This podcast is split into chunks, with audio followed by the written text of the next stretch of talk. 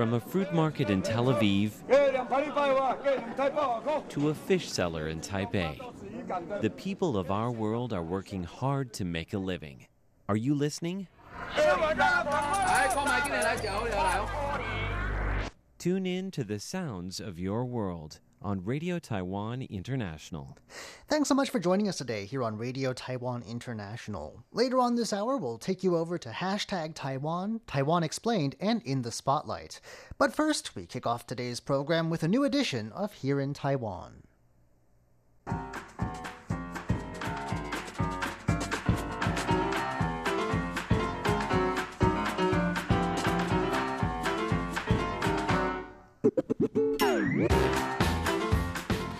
Hello and welcome to Here in Taiwan. Today is Thursday, August 27th.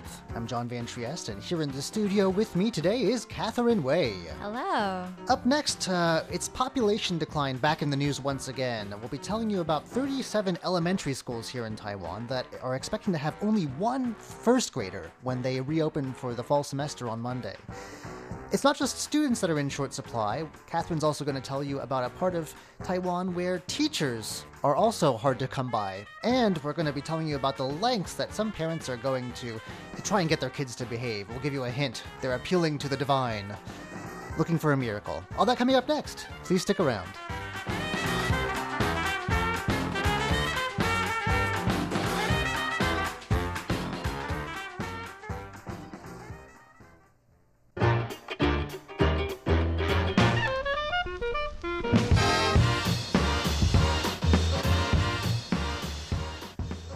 Well, last year it was 39. This year it's 37 elementary schools uh, that are expecting to have just one first grader enrolled in them.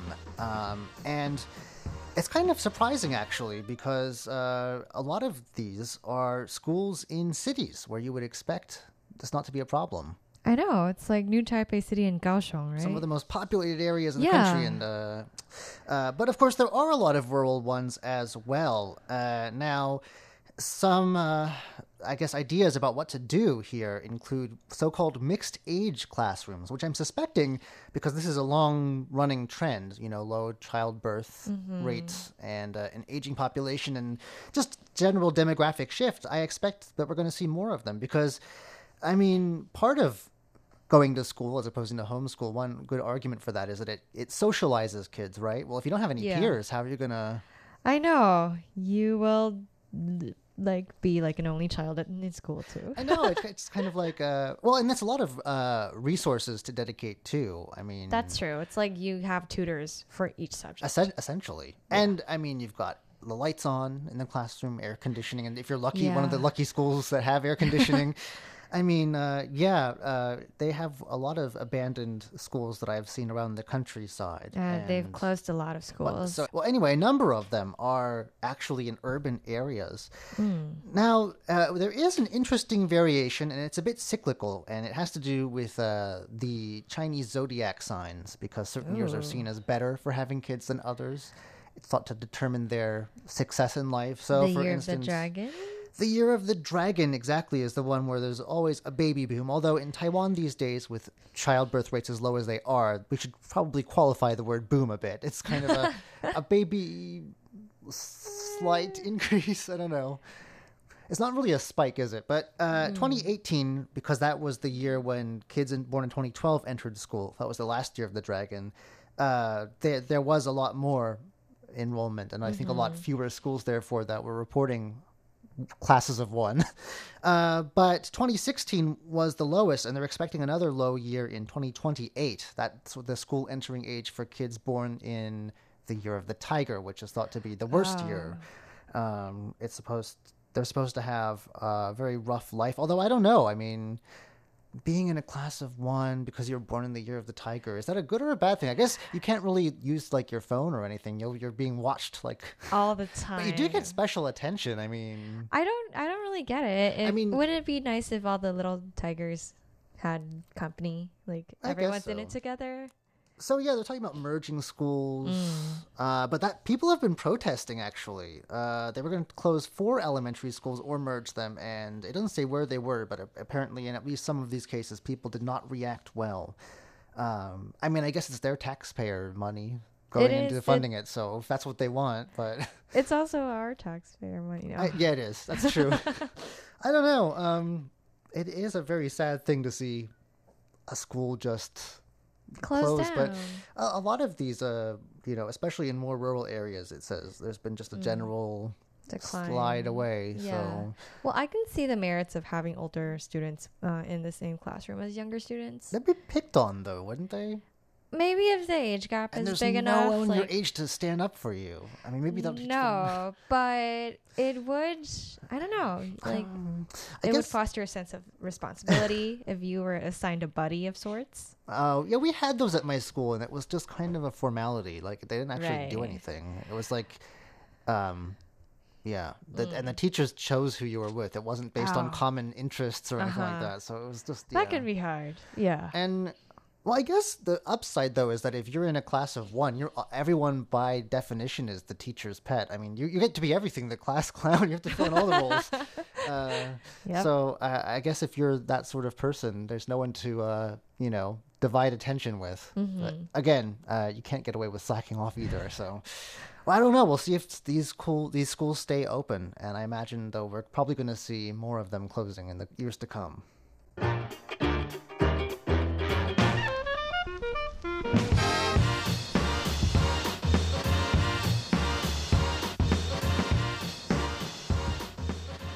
All right. Well, teachers are hard to find as well, so uh, that may be another reason for closing schools. All the teachers, all the teachers stop showing up. Is that what's been happening, or they just can't recruit new ones? They can't recruit new ones. Also, for for some places, there just aren't that many openings because I, I guess less kids, less less need for teachers, Right. and some are just uh, for Jinmen, an outlying island of Taiwan. Um, nobody just wants to go there to be a teacher. It is kind of far from everything. It is, and I, I am guessing their young people, Jinmen's young people, have left for uh, Taiwan proper to. yeah, I mean, at what at some point, I imagine you're going to find more people from Jinmen here than you will on Jinmen, like young Mm. people. I mean, I think so. Yeah. So this uh the school, Jinmen Gaozhong, Jinmen High School, the biggest high school in Jinmen has been looking for a physics teacher for forever. Hmm. Um they've put out five formal announcements and nobody has registered. Jinmen might be a cool place to learn physics. I mean, it's a has a lot of military history. There's lots of like old artillery laying around. Yeah, Just plots the curve of this cannonball. And yeah, it's surrounded by ocean. Lots of things Mhm. to do. But school is about to open in 5 days and they still do not have a physics teacher. I don't know. Uh, Can can someone else be sort of shoehorned into that role? Don't they have other science They do have other science teachers, but that would mean adding the load quite a bit to their Mm. workload, and to uh, the is actually pretty good. It's um for I'm assuming you would be spending way less there because everything's cheaper, but Well, the not pay is necessarily. Things have to be shipped in. that's true. But yeah, you get your um, lunches and dinners provided by the school. You have a dorm that they provide that you don't have to pay for. I wouldn't want to live in a teacher's dorm. That sounds terrible. Yeah, but for maybe a recent college grad, Okay, that'd be fun for a couple of years. If the other people are also like fun and young, Eh, maybe, yeah, people your own age, maybe. you know. Um. So yeah, there, is that just one teacher that they're looking for, or is this a more broad problem on the island? I think it's a more broad problem, um, but this school has been most vocal about it because they've. I've seen their Facebook posts. Like Oh, really? people have shared them. Like, please come, come teach in Jinmen. We are desperate. I mean, I guess at, if at this point, if they really needed to, they could arrange like Zoom classes, basically, like or Skype classes. I mean, Yeah, that seems to be what people in a lot of parts of the world are having to do anyway. So yeah, eh, that's true. That's they've been lowering the bar. It's been. Oh, really? Yeah, like for each of the five announcements, they're they're like, oh, we don't need that much credentials. You still have to have taken these classes, but not that many anymore. Just come, Oh. just. yeah, I think at some point you might as well just cave in and accept that uh maybe I mean there's lots of physics teachers around. Maybe hire one of those. I mean, they have so many like after school cram schools and that advertise Yeah. physics like I don't know. or even the you know like some some men get unlucky with their military draw and they get sent to Jinmen. Oh, that's could be For one way. Well, alternative service, yes. Yeah. Although that's being kind of phased out. I think it's kind of more. It is, but you do see um people from like these backgrounds. They Well, maybe get someone from the military to teach them. Again, again, Yeah. artillery would make physics a lot more interesting. I know.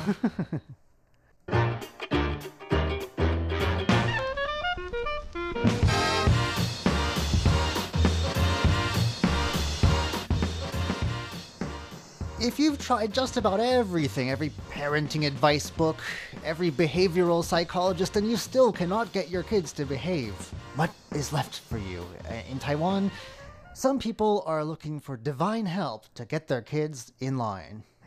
Right. So there are three goddesses that people pray to here, and they are calling them the the girl group, Is that new? the girl band of goddesses. really? Yeah, some some families call them that. It's just um, it's not new. The tradition dates back decades. Even But some. the, the name, though, I don't think they The had names- girl bands back no, it's like a play on the, the K-pop bands like, Okay. that are popular. Um, but yeah, this is.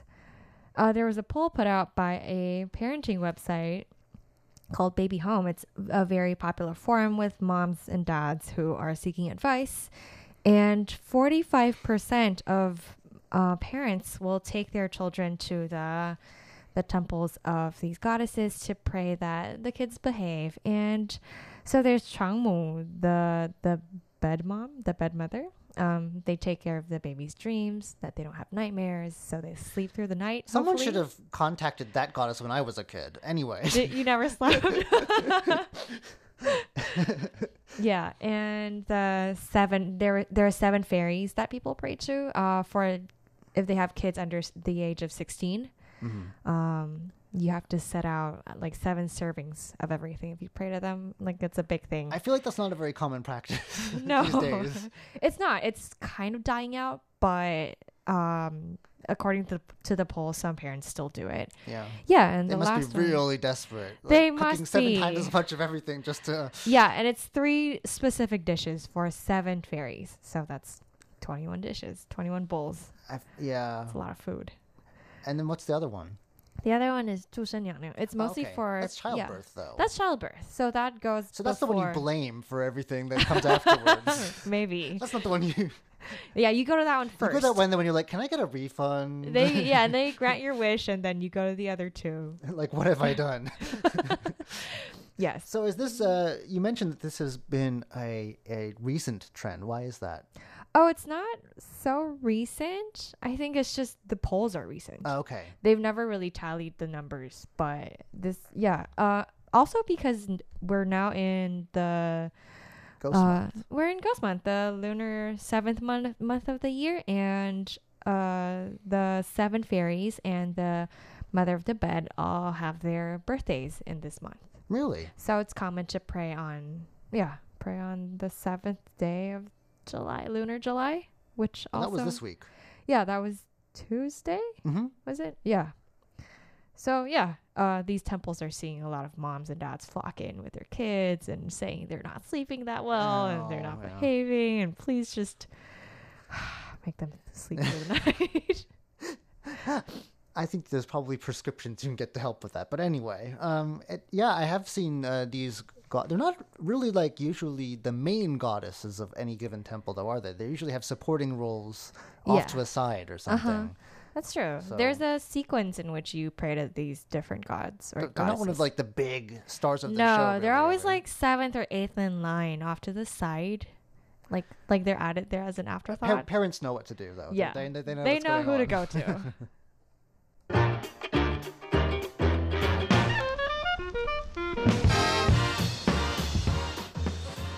Well, 2020 may seem like a real rough year, but spare a thought for 2050. I mean, that's assuming we make it that far, but Mm. um, yeah, by that year, um, about 1,400 square kilometers of Taiwan will be under the sea if uh, rise, sea levels continue their current or projected rate of rise. oh, That will leave about 3 million people um, victims of rising sea levels and storm surges. And- three million people out of twenty-four million. something along those lines. A lot. That's according to Greenpeace. Uh, they said that on Monday they had a press conference in Taipei. Mm-hmm. Um, and yeah, they say that we basically have 30 years to figure. Well, I don't think it's just our problem, though, is it? The, yeah. Kind of not that many people. Have we been losing land to, to seawater, sea levels rising? I wasn't aware of that. I don't know. I've always felt because we have so many of like high mountains and things. I've always Yeah. felt like, well, we could always just go up there. And. I don't see the, the maps changing like from well, Taipei uh, historically was a, a lake. underwater. So yeah. I think we're we have a we've already been there and done that. Um, but yeah, uh, uh, the uh, Greenpeace Climate and Energy Campaign Director for Taiwan says that we've got about 30 years to sort it out, and um, it looks like our cities are going to be especially hard hit. I guess they're on the coast mostly, so that makes That's sense. true. But even Taichung, it says, which is in a bit well, I guess they border the coast too. Downtown's a bit inland. Mm. Um, and apparently, I didn't know this. Uh, she said that typhoons can raise the sea level. I don't know. Well, temporarily, yes, but Yeah. uh, I'm not sure about that uh, because powerful winds push seawater inland. And actually, though, uh, she does have two recent examples of this happening, so I guess it's, it must be Of the typhoons this yes, year? 2015 Oh, okay. Typhoon Dujuan and 2016's Typhoon Megi. Uh, Uh-huh. I think I'm saying that right. They caused storm surges and flooded a large chunk of the island. I remember Dujuan. It was I do remember that. terrifying. Um, so the I around Taiwan specifically, the prediction seems to be that sea levels will rise by 0.56 meters by then. Mm-hmm. Under a worst case scenario, like I said, about 1,400 square kilometers. But that the problem really is though that we have typhoons, so it's not how high the water would be continuously, but uh, how much more vulnerable we would be to things like storm surges. Um, Right. And um, actually Tainan, which is in a very swampy and low-lying area to begin with, the, Mm-hmm. uh, the city anyway, would lose an entire district, uh, Wow. the Chigu district, and that's where a lot of actually Taiwan's history, like what you can see of it anyway, Yeah. is located. Tainan used to be a port, right? Well, it was also uh, it was also the capital of The the, Dutch colony capital. Mm-hmm. here. All the the forts there. Looks like there were three separate forts. At least the remains of them would Mm. be underwater. Okay, that's alarming. Um, and uh, New Taipei, which is the biggest in terms of population municipality here, we could see uh, specifically 750,000 affected by rising sea levels and storm surges. Taipei main station could be flooded. The presidential office building too. Um, although I, hope think they they would build that. they would build like you know some sort of Like the Dutch. yeah Like, that's what yeah. exactly what I was thinking like they wouldn't let that one go. No. Um, and let's see. They also say they simulated some storm surges at this level, and Songshan Airport down the road from us would also be flooded. Mm. Um, although they've been talking about shutting that down for a long time, so I don't know if it would even be there by then. Um, so yeah, we need to definitely assess our risks.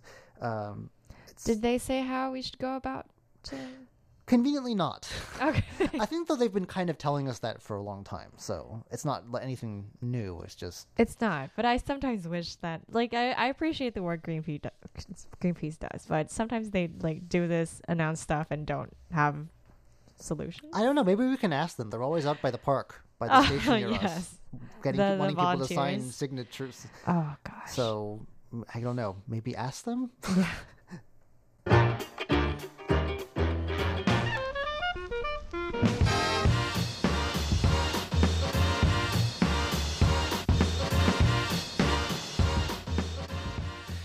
Often spoken on this program about attempts to make Taiwan a bilingual country, and I think they mean that officially, although I, I haven't heard any concrete proposals.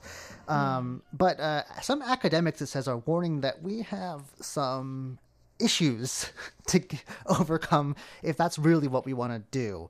Um, the Ministry of Education has vowed that they're going to increase the number of English teachers they recruit. Uh, I think they mean native speakers, uh, but like it's just still going to be 300 a year and they're going to raise spending on bilingual education to 2 billion NT dollars next year.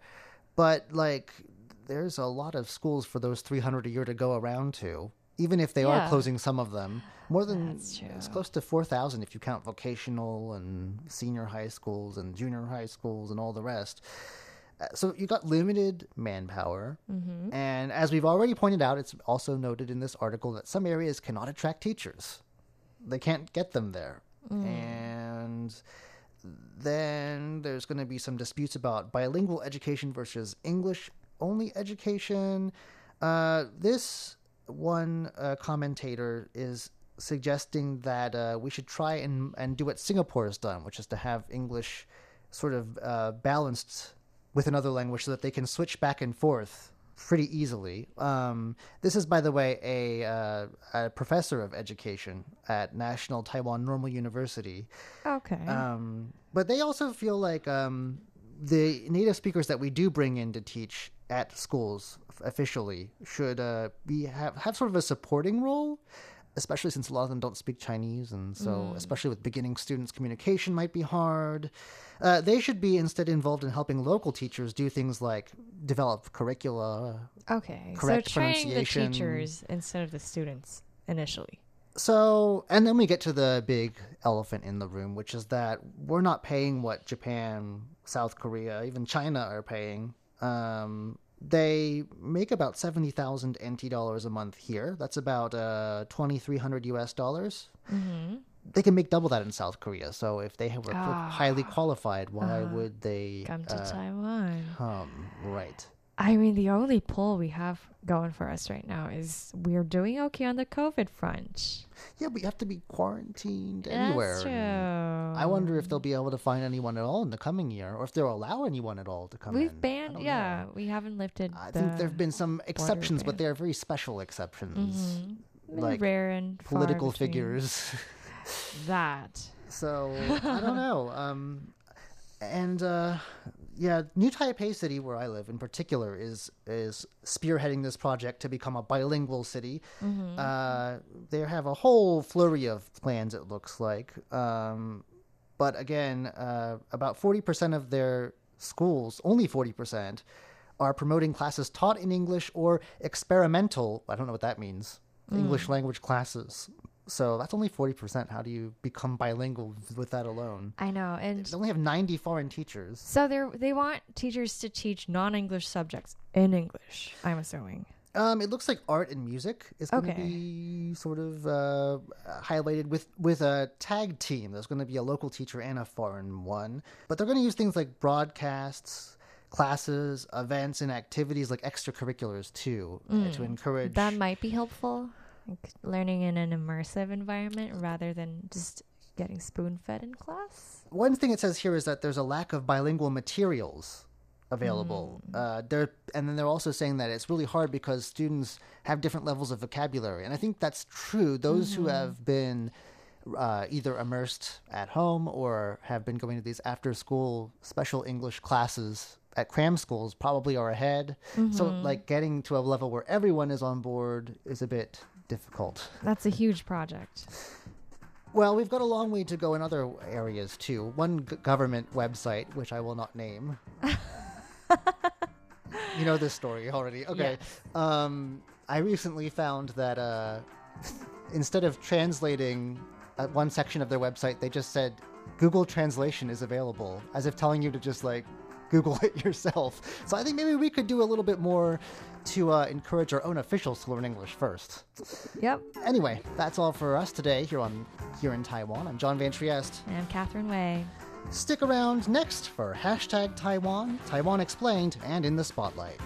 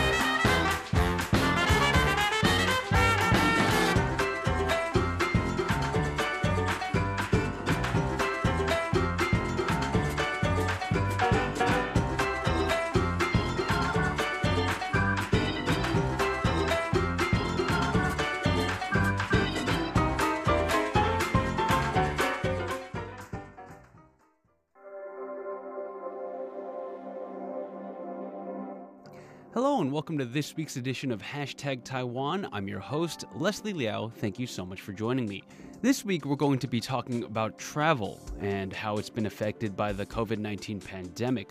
Now, I'm not sure about the restrictions in other countries, but for the most part, Taiwan has largely discouraged its population from traveling abroad. Officials say that people should only leave the country if there's a dire emergency. Now, Taiwan has quite a few airlines operating within its borders, and seeing how there's this big clampdown on international travel, both airports and airlines are struggling during this time, and I think that's probably something that's happening all across the globe. It doesn't matter what country you're in.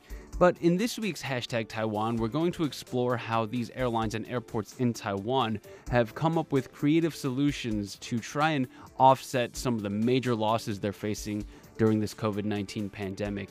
That's coming up next on hashtag Taiwan. Don't go away. On hashtag Taiwan, I want to talk to you about travel restrictions.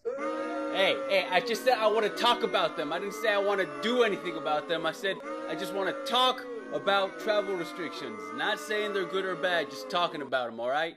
Chill. The COVID 19 pandemic has really messed with worldwide travel. Since March 21st, Taiwan's Central Epidemic Command Center has had the entire world on a level 3 warning, which means that Taiwanese people should avoid unnecessary travel to the designated area. Originally, authorities were only going to implement a level 3 warning for 23 areas on March 19th, but then the next day they said, wham! Whole world's off limits. If you didn't know, Taiwanese people love to travel. They love they tourism. According to a survey done by travel website Agoda, 59% of Taiwanese people can't wait to travel internationally once the pandemic is over.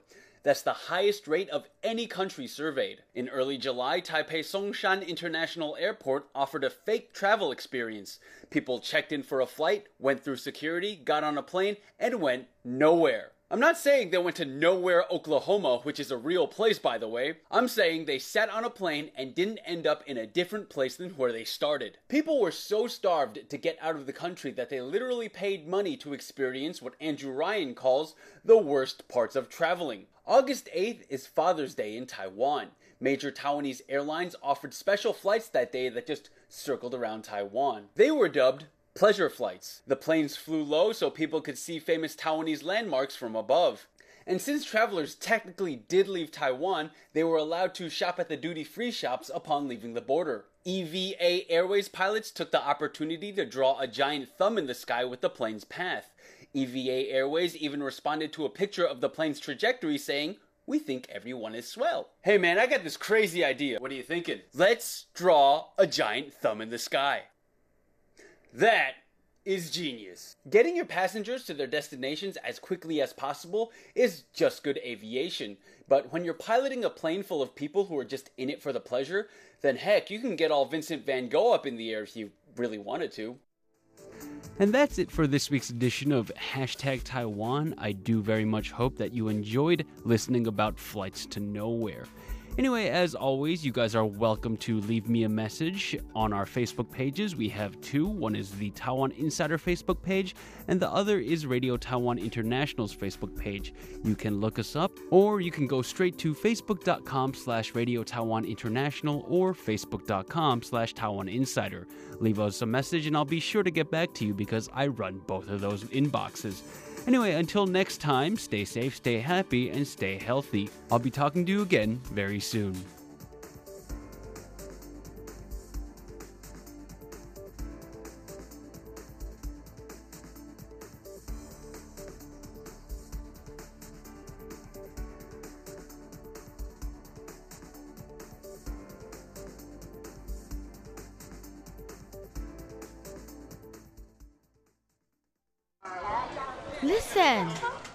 Are you listening?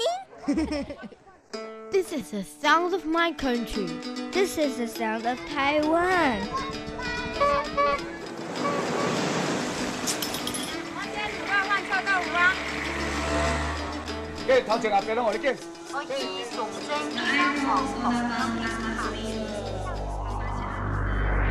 Taiwan, a small island with a whole world of sounds. This is Taiwan Explained, brought to you by Radio Taiwan International.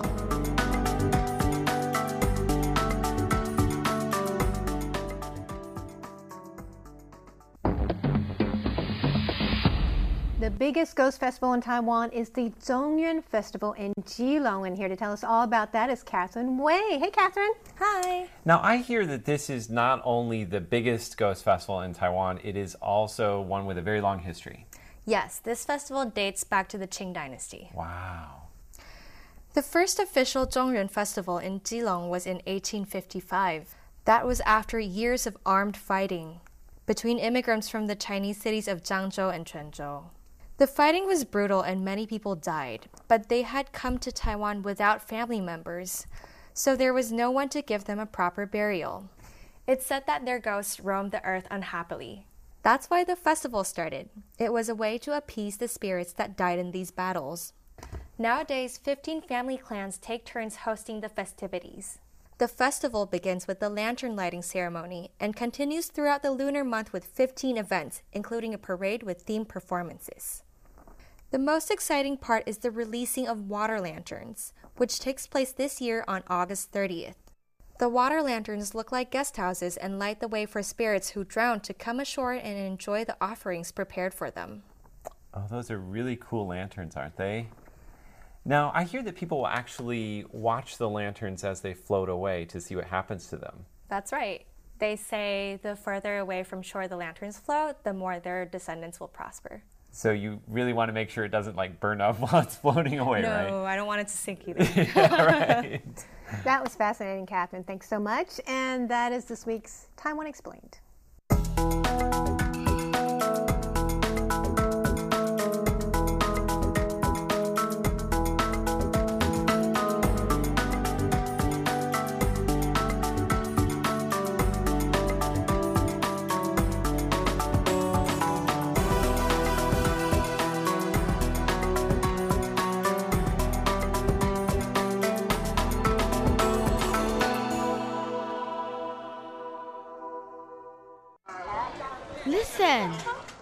Are you listening? this is the sound of my country. This is the sound of Taiwan.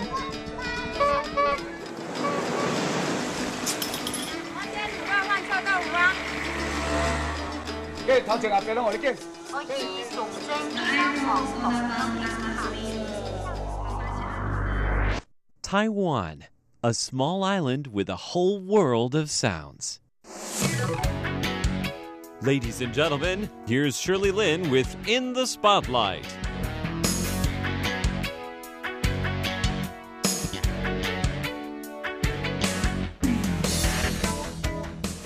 Welcome to In the Spotlight. I'm Shirley Lin.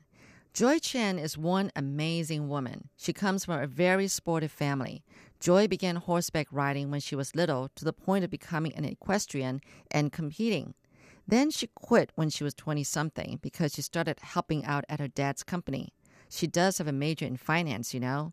Okay, so no more horseback riding for her. So what did she do? Joy took up surfing instead and got competitive with that too. Then once when she was in France to compete, she hurt herself before the competition. But she hasn't given up on surfing because now she helps young people who are surfers to encourage them in the sports, like signing them up for competitions. Today, we continue with Joy telling us that when she got hurt, she thought it was no big deal until it took her a much longer time to heal. Wow, that rhymed.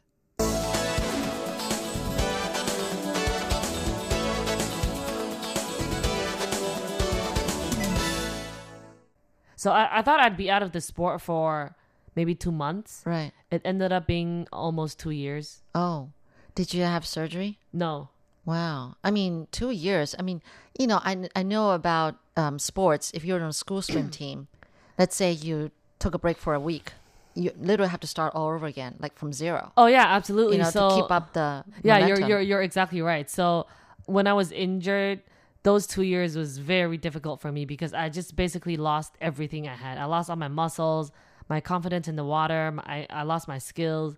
So when I got back into the sport, which was kind of last year ish, Uh huh. I really just started from almost from nothing. Yeah. Yeah.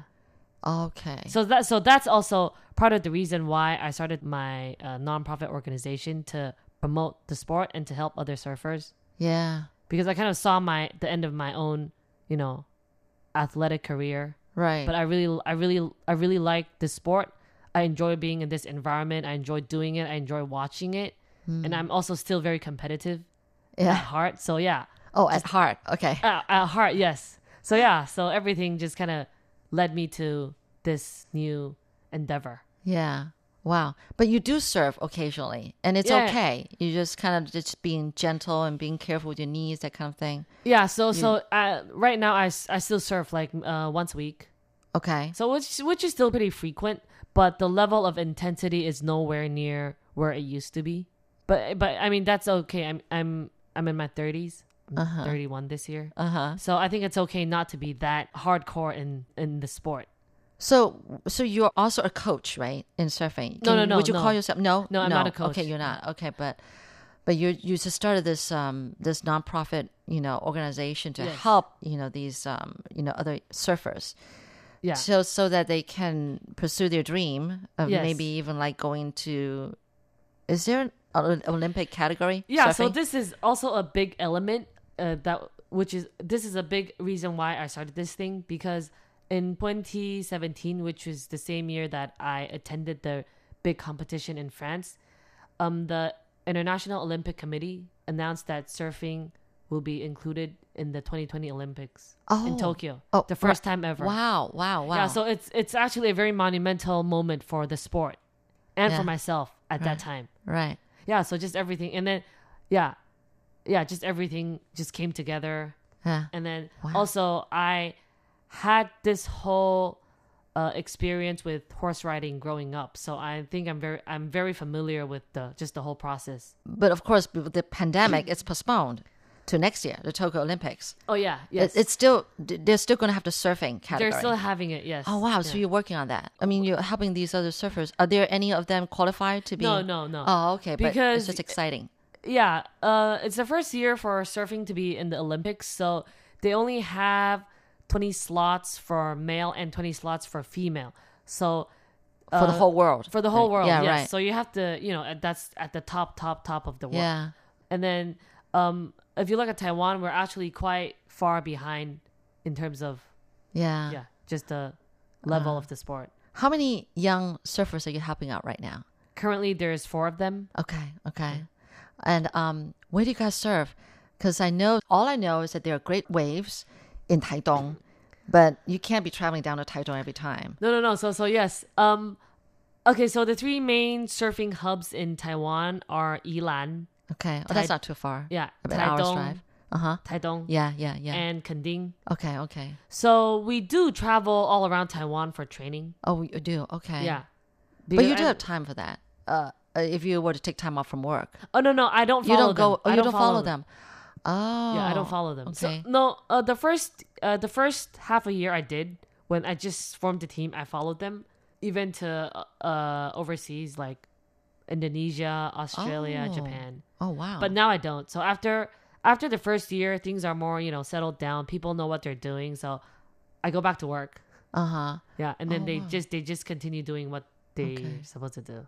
So your job actually uh, for these four surfers is just to what? I, I run the program. You run the program. What do you mean by that? So I, I organize their training schedule and or- organize their Oh. competition schedule, and then I I I mean I'm- have to manage a team, right? I have to pick the coach. I have to manage the coach. I have to. It's, just, uh, it's a lot of people managing. Oh yeah, yeah, yeah. Wow, that can be tough. How old are these four surfers on the average? Uh, on average, it's twenty. So we have two uh young, uh, really young kids. One's thir- 13, one's fourteen, Oh, okay, and then two older. Two so two kids and two adults. okay. So the adult guy is um he's twenty, Mm-hmm. and then the uh, adult uh woman is twenty seven. Uh huh. And they, uh, for the two adults, they actually have normal jobs, do they?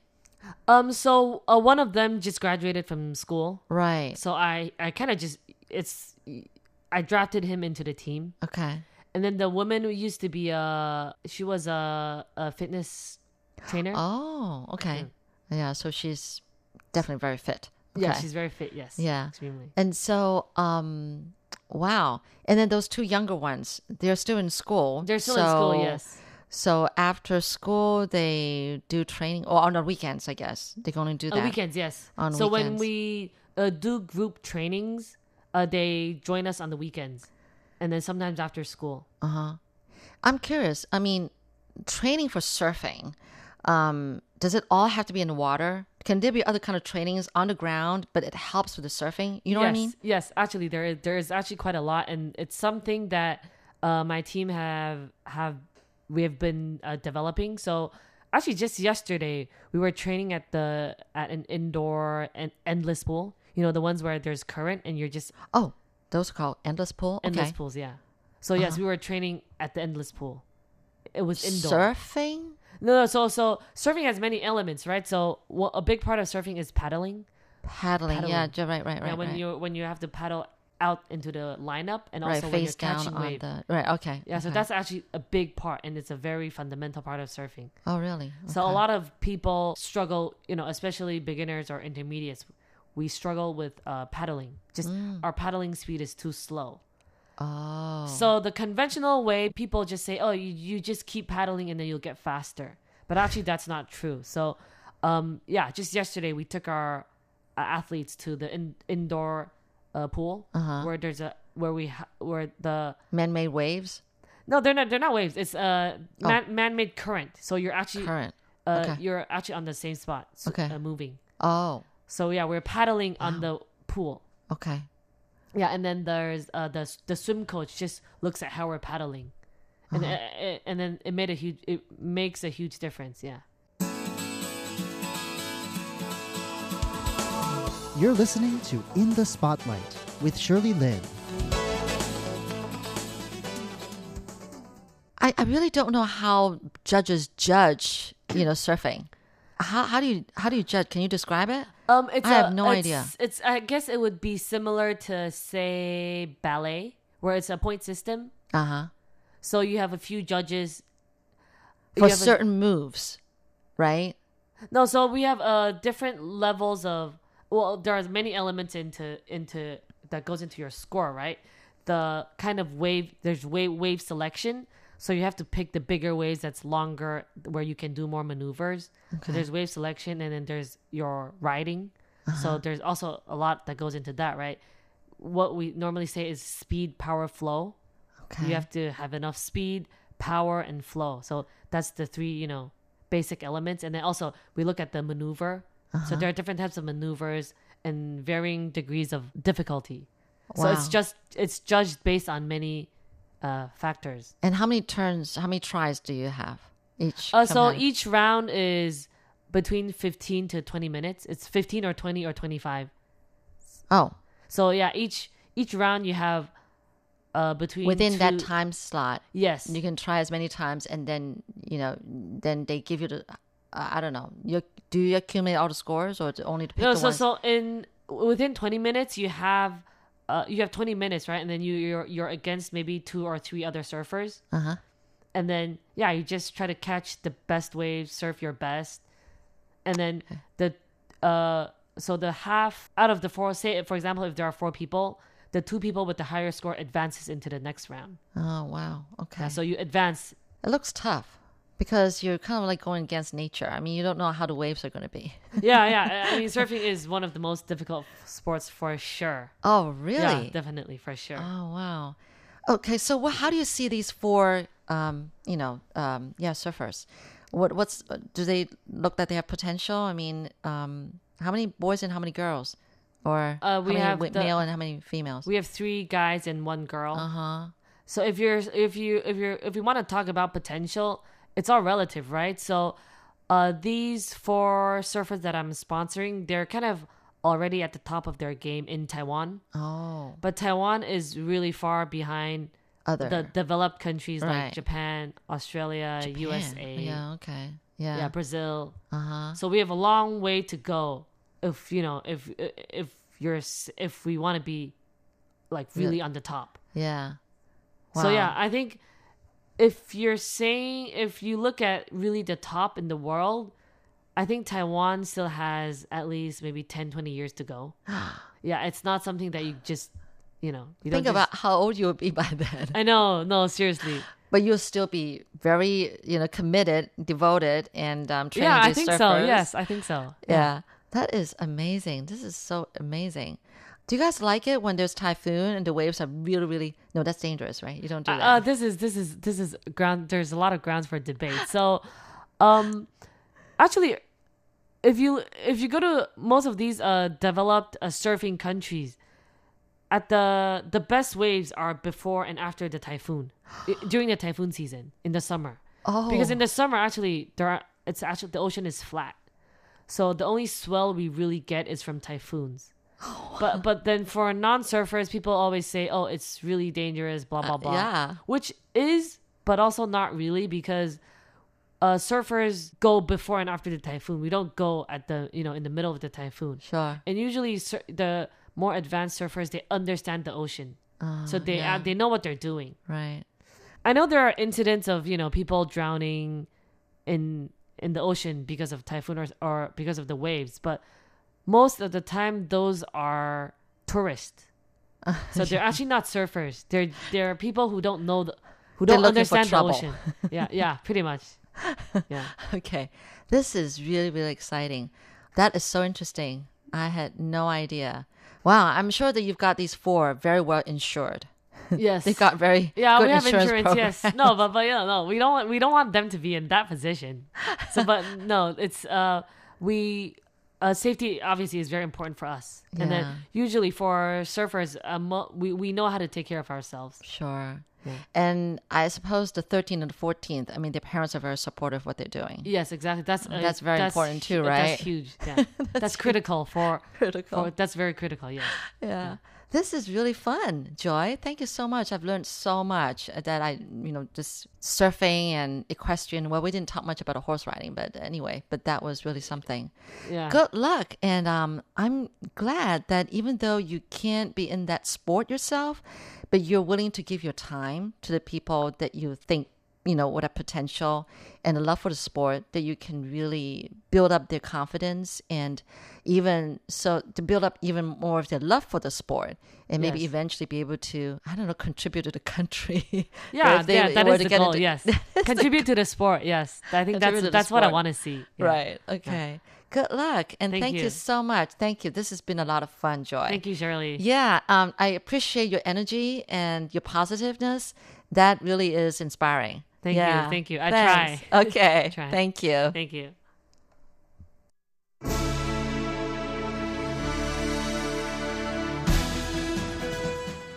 Thank you for listening to Radio Taiwan International, broadcasting from Taipei, Taiwan.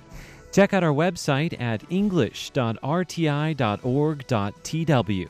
Again, that's english.rti.org.tw for the latest news and features from Taiwan. You can also listen to our programs and watch videos as well. Our 60 minute English language program can also be heard every day at the following times and frequencies. In southern China and South Asia from 1600 to 1700 UTC on 9405 kHz. Again, that's in southern China and South Asia from 1600 to 1700 UTC on 9405 kHz. And in Southeast Asia from 0300 to 0400 UTC on 15320 kHz. Again, that's in Southeast Asia from 0300 to 0400 UTC on 15320 kHz. We'd love to hear from you. Please send your comments to PO Box 123 199, Taipei, Taiwan. Again, that's PO Box 123 199, Taipei, Taiwan. Or send an email to rti at rti.org.tw. Again, that's rti at rti.org.tw. Also, visit us on Facebook. The address is fb.me forward slash Radio Taiwan International. Once again, on Facebook, we're located at fb.me forward slash Radio Taiwan International for videos, photos, and news of interest from Taiwan. Thank you once again for listening to Radio Taiwan International.